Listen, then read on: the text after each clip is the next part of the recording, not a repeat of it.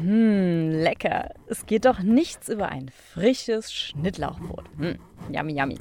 Was magst denn du, Michelle? Ey, voll fein, Sandra, dass du mir hier so ein Frühstück kredenzt. Ja, gerne doch. Also Brot oder Müsli? Mm, gerne ein Müsli. Und hast du auch Mandelmilch? Mm, Mandelmilch leider nicht. Also nur von der Kuh oder ein Reisdrink. Ah, dann nehme ich einen Reisdrink. Und du? Hm? Du hast nicht zufällig auch eine Nuss-Nougat-Creme da? Ja, ehrlich gesagt bin ich nicht so die Süße in der Früh. Außerdem soll da Palmöl drin sein. Für einen Toast muss in etwa die gleiche Fläche an Regenwald fallen. Also dort wachsen dann anstelle dieser unterschiedlichen Bäume Ölpalmen. Das heißt, 20 Gramm der Nuss-Nougat-Creme entsprechen Hm. 12 mal 12 Zentimeter Palmölplantage. Boah, Sandra, woher weißt du das? Das ist ja voll die interessante Information. Ja, absolut. Steht im Buch, wie viel Regenwald passt auf dieses Brot? Von Ole Henschel und Matthias Stolz. Ha, kannst du mir da noch mehr erzählen? Ja, klar. Die Wissenschaftsbücher des Jahres. Besprochen von Sandra Fleck, Und Michel Mehle. Naturwissenschaft, Technik, Medizin, Biologie. Geistes-, Sozial-, Kulturwissenschaften. Und Junior Wissensbücher.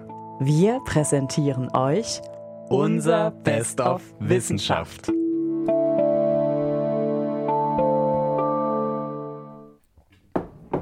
Sandra, übrigens wegen der Nuss-Nougat-Creme.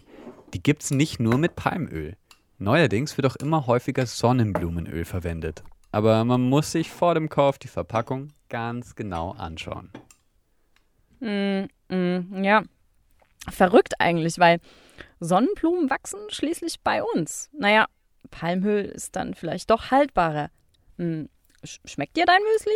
Ja, voll gut. Ich werde jetzt noch ein bisschen was von dem Obst, das du hingestellt hast, reinschneiden. Mhm. Und bist du bereit für Bad News in Sachen Reisdrink? What? Weil die kaufe ich jetzt nicht mehr. Wieso? Die ist doch besser als Kuhmilch, oder? Naja, das lässt sich gar nicht so einfach sagen. Für einen Liter Kuhmilch werden rund 250 Liter Wasser verbraucht. Das ist mehr, als in eine Badewanne passt. Dein Reisdrink verbraucht 570 Liter. Das sind dann Was? schon drei Badewannen. Beim CO2-Ausstoß liegt die Kuhmilch mit zwei Kilogramm vorne und der Reisdrink nur bei einem Kilogramm. Das heißt, drei Badewannen voll Wasser für einen Liter Reismilch? Na toll. Mhm. Das heißt, muss ich mein Müsli jetzt mit Wasser aufgießen? Ja, du könntest es mit Hafer versuchen. Da braucht man bei der Herstellung nur 3,4 Liter Wasser. Da reden wir in etwa von einem Wasserkocher. Das ist ja irre. Das ist ja mit diesen weißen Drinks genau wie mit Elektroauto und Diesel. Und zwar stoßen Elektroautos weniger CO2 aus, für die Herstellung der Batterie wird aber sehr viel CO2 in die Luft gesetzt. Äh, ich bleib erstmal bei meinem Butterbrot. Ui, das hätte ich jetzt fast vergessen. Ich habe noch Eier vom Biohof mitgebracht. Mua, super, ja voll gern. Ja, die werde ich gleich einmal kochen. Biohaltung macht bei Hühnern übrigens nur 5% aus. Also wenn wir jetzt mal eine Schulklasse anstatt mit Kindern mit 30 Hühnern besetzen, dann wären das gerade mal ein oder zwei Tiere, die biologisch gehalten werden. Das bedeutet, dass diese beiden wenigen Hühnern kein genetisch verändertes oder mit Pflanzenschutzmittel gespritztes Futtermittel bekommen.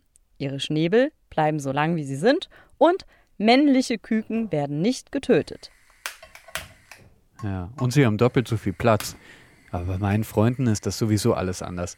Da laufen die wenigen Hühner, die sie haben, einfach über die Wiese. Sehr cool. Dabei geht es Hühnern und Rindern im Vergleich zu Schweinen eh noch gut. Bei Schweinen macht der Bioanteil gerade mal 1% aus. Das wären bei unserer 30-köpfigen Schweineschulklasse in dem Fall 0,3 Schweine. Also gar kein Bioschwein in der Klasse.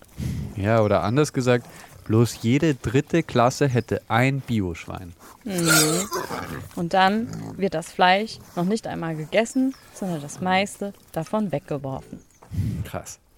Also doch lieber Soja? Naja, da sind wir wieder bei der Müsli-Milch-Diskussion. Klar pupsen große Tiere wie Rinder mehr als kleine Tiere wie Hühner. Daher gehen auf ein Kilogramm Fleisch vom Rind 30,5 Kilogramm CO2-Emissionen zurück.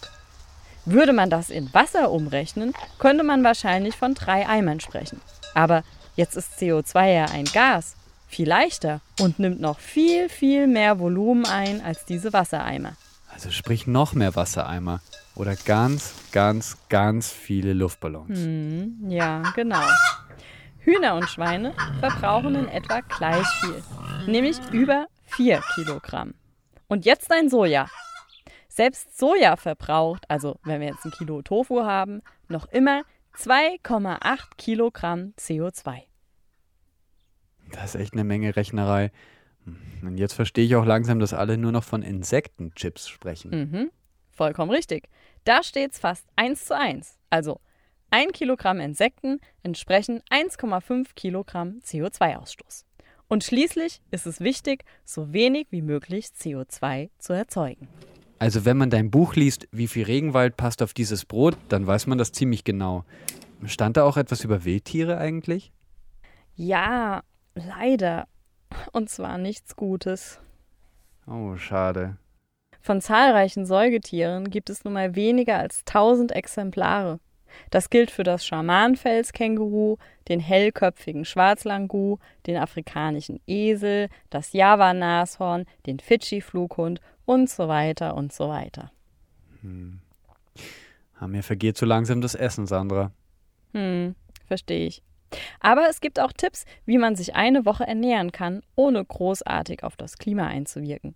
Da gehören auch 87 Gummibärli dazu und eine Tafel Schokolade. Wo wir wieder bei der Nuss-Nougat-Creme wären. Mhm. Ich muss jetzt sowieso mal schauen, ähm, ja, wie weit die Eier sind. Am Ende werden sie noch hart. Okay, dann verabschieden wir uns am besten schon mal von den Kleinsten. Verratet uns doch mal, was ihr am liebsten zum Frühstück esst. Vielleicht können wir euch noch den ein oder anderen Tipp geben. Wir antworten auf Instagram, Facebook, LinkedIn oder einfach unter wissenschaftsbuch.podcast.gmail.com. So, Sandra, jetzt sag uns noch, findest du das Buch zu Klima und Umwelt von Ole Henschel und Matthias Stolz empfehlenswert? Kennst du noch diese Was ist was Buchreihe aus unserer Jugend? Ja, sicher. Total informativ waren die. Und super Bilder hatten die auch. Ich erinnere mich immer noch an den Band über die Ritter. Und genauso hält es der Tesla Verlag auch mit diesem Buch. Ziemlich viele Fakten, gestaltet mit tollen, verständlichen Bildern. Man muss es nicht von vorne bis hinten lesen, sondern kann bei einzelnen Seiten verweilen. Um die Einheiten zu verstehen, muss man allerdings ganz genau hinschauen und vielleicht wäre ein kleiner Text dazu wünschenswert. Aber ich habe selbst sehr, sehr viel erfahren, nicht nur über Nahrung, sondern auch über Energie, Textilien hm. und den Menschen. Quasi alles, was wir konsumieren. Hm, absolut. Eben ein feines Nachschlagewerk.